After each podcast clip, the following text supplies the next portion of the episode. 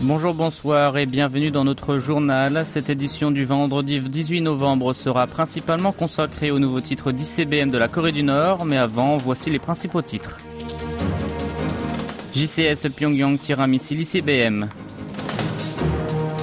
Séoul et Washington créent un groupe de travail entièrement dédié à la défense antimissile. Sommet Séoul-Madrid, Yoon Suk-yeol promeut la coopération dans les industries du futur.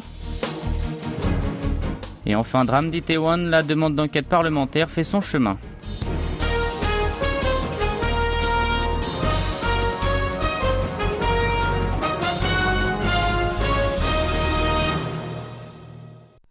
La Corée du Nord a procédé ce matin au lancement d'un missile balistique intercontinental ICBM. L'état-major interarmé sud-coréen, le JCS, a déclaré l'avoir détecté vers 10h15, lancé depuis les environs de Sunan à Pyongyang en direction de la mer de l'Est entre la péninsule et l'archipel japonais. Les services de renseignement sud-coréens et américains se sont attelés à analyser les caractéristiques du missile en question et selon les premiers éléments, l'engin a parcouru quelques 6100 km à une altitude maximale d'environ 1000 km il y a une vitesse de Mach 22. Il s'agit du premier ICBM en 15 jours.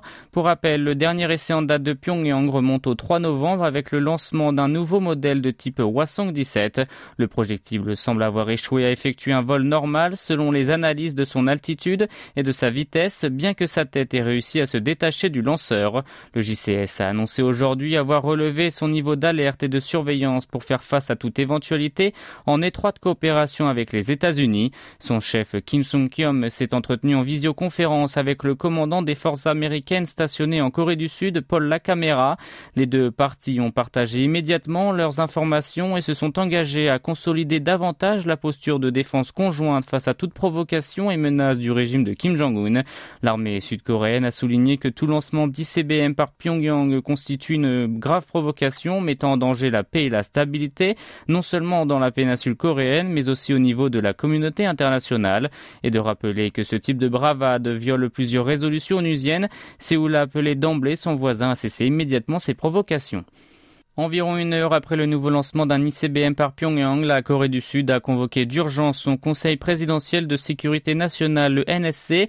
La réunion a été présidée par son patron Kim Song-han. Le NSC a fait le point sur les renseignements recueillis sur les caractéristiques de l'engin tiré et il a contrôlé l'état d'alerte de l'armée du pays face à la menace nord-coréenne. Il a aussi discuté des éventuelles provocations supplémentaires du royaume ermite et des mesures à déployer selon le niveau de l'essai balistique de ce dernier. Général, lorsque Pyongyang effectue un lancement d'un ICBM ou un acte aussi grave, c'est le chef de l'État qui préside la réunion du NSC au sud.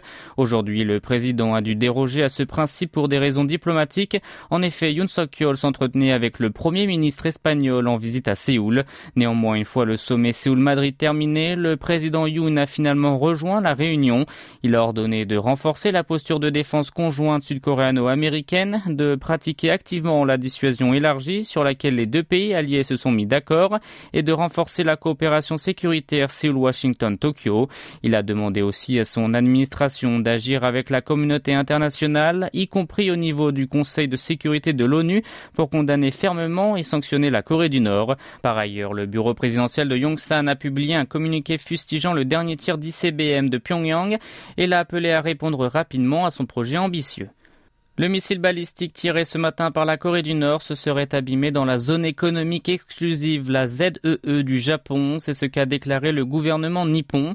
Selon l'agence de la sécurité maritime japonaise, l'engin nord-coréen serait tombé à 210 km à l'ouest de l'île Oshima de Hokkaido, soit un point relevant de la ZEE e de Tokyo. L'institution a précisé qu'aucun dégât n'a été signalé parmi les bateaux de pêche en navigation dans les environs. Le premier ministre japonais a aussitôt condamné le nouveau nouveau lancement balistique nord-coréen, Fumio Kishida a déclaré avoir protesté sévèrement auprès du régime de Kim Jong-un. Sur fond de provocation balistique nord-coréenne à répétition, dont le tir d'ICBM d'aujourd'hui, la Corée du Sud et les États-Unis ont mis sur pied un nouveau groupe de travail chargé de discuter de la défense antimissile, connu sous le sigle anglais CMWG. Selon le ministère sud-coréen de la Défense, ce comité a tenu sa première réunion à Séoul. Il devrait permettre aux deux pays alliés de consolider les bases de la politique pour une coopération approfondie. Le CMWG est placé sous l'égide du comité de la stratégie sur la dissuasion des deux nations qui fait partie du dialogue intégré sur la défense Corée-USA, une entité sous l'autorité de la réunion consultative sur la sécurité. Vous êtes à l'écoute du journal en français sur KBS World Radio. Politique internationale à présent, le chef de l'État sud-coréen a accueilli ce matin le premier ministre espagnol au bureau présidentiel de Yongsan. Lors de ce sommet, Yoon Suk-yeol et Pedro Sanchez sont convenus de renforcer la coopération bilatérale dans les industries de pointe et le secteur du BTP. À l'issue de leur tête-à-tête, les deux dirigeants ont organisé une conférence de presse conjointe. Le président Yoon a alors souligné que la Corée du Sud et l'Espagne, deux puissances semblables l'une à l'autre en termes de volume économique et de compétitivité industrielle, ont un grand potentiel potentiel pour développer leur coopération, avant d'ajouter que son interlocuteur a été sur la même longueur d'onde à ce sujet. Selon le numéro 1 sud-coréen, Séoul et Madrid se sont engagés à fructifier davantage leur partenariat stratégique. Par ailleurs, Yoon a félicité les investissements croisés en hausse entre les deux nations qui s'élargissent dans les industries stratégiques du futur telles que les batteries pour les véhicules électriques, l'énergie solaire photovoltaïque, les éoliennes et d'autres énergies renouvelables.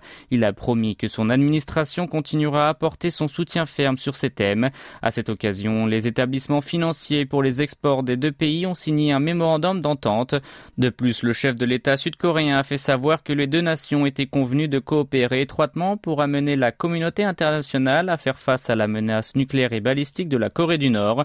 Le premier ministre espagnol a remercié le président Yoon de son accueil chaleureux. Sanchez a félicité le renforcement des relations bilatérales au cours de ces dernières années, de sorte à dynamiser les visites diplomatique de haut niveau et à rapprocher les deux peuples. Par ailleurs, il n'a pas manqué de présenter ses condoléances aux familles des victimes du drame d'Halloween à Itaewon qui a fait plus de 150 morts. Au sujet du drame d'Itaewon, euh, en dépit du refus du Parti du pouvoir du peuple, le PPP, la formation présidentielle, la demande d'enquête parlementaire semble en voie de se concrétiser. Une semaine après que les députés de trois mouvements de l'opposition, majoritairement ceux du Minju, ont déposé cette requête, le président de l'Assemblée nationale a demandé aux deux camps de lui présenter notamment la liste de leurs membres de la commission ad hoc à mettre en place pour mener l'enquête en question. Il s'agit de la deuxième étape des procédures à suivre. Hier, Kim Jin-pyo a enjoint de donner en même temps des avis sur l'enjeu de l'investigation, son étude, sa durée ou encore ses modalités. Le PPP et le Minju ont jusqu'à lundi prochain pour les soumettre à l'occupant du perchoir. Trois jours avant ce délai, le Minju, qui est donc la principale force de l'opposition, a finalisé sa liste des élus qui feront partie de la future commission. Elle sera composée d'un total de 11 membres, dont deux issus de petits mouvements, avec à sa tête son député Hu Sang-ho, qui en est à son quatrième mandat de législateur. Concernant Concernant la demande d'enquête formulée par l'opposition, la commission doit compter un total de 18 sièges. Le PPP doit donc en disposer de 7. Quoi qu'il en soit, le parti au pouvoir reste toujours campé sur sa position, c'est-à-dire que le Parlement peut lancer sa propre enquête si nécessaire à la fin de l'investigation policière. De son côté, la police sud-coréenne accélère son enquête sur la grande bousculade mortelle survenue le 29 octobre. Elle a convoqué deux fonctionnaires suspectés d'avoir failli à leur devoir dans le cadre de cette tragédie. L'équipe spéciale chargée de l'investigation L'investigation a mené ce matin à l'interrogatoire de Park Yang, la maire de l'arrondissement de Yongsan, abritant le lieu de la catastrophe. De graves chefs d'accusation pèsent sur la maire, négligence et homicide et blessures involontaires dans l'exercice de ses fonctions. Il lui est reproché de ne pas avoir pris les mesures de sécurité préventive nécessaires en amont de la période festive d'Halloween et de s'être comporté de façon inappropriée après le drame. Par ailleurs, l'équipe policière dédiée tâchera de savoir quel rôle a joué Park dans l'adoption en avril dernier d'un arrêté par le Conseil municipal de son arrondissement. Le texte en question est très controversé en ce qu'il a accordé l'autorisation de danser dans de nombreux restaurants ordinaires à Itaewon. Le jour du drame, ces établissements transformés en boîtes de nuit tapageuses semblent avoir aggravé les dégâts liés au mouvement de foule.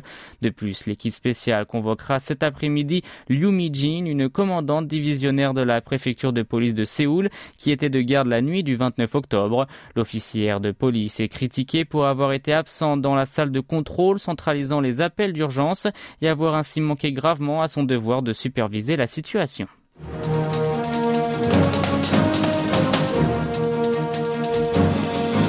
C'est la fin de ce journal qui vous a été présenté par Maxime Lalo. Merci de votre fidélité et bon week-end à l'écoute de KBS World Radio.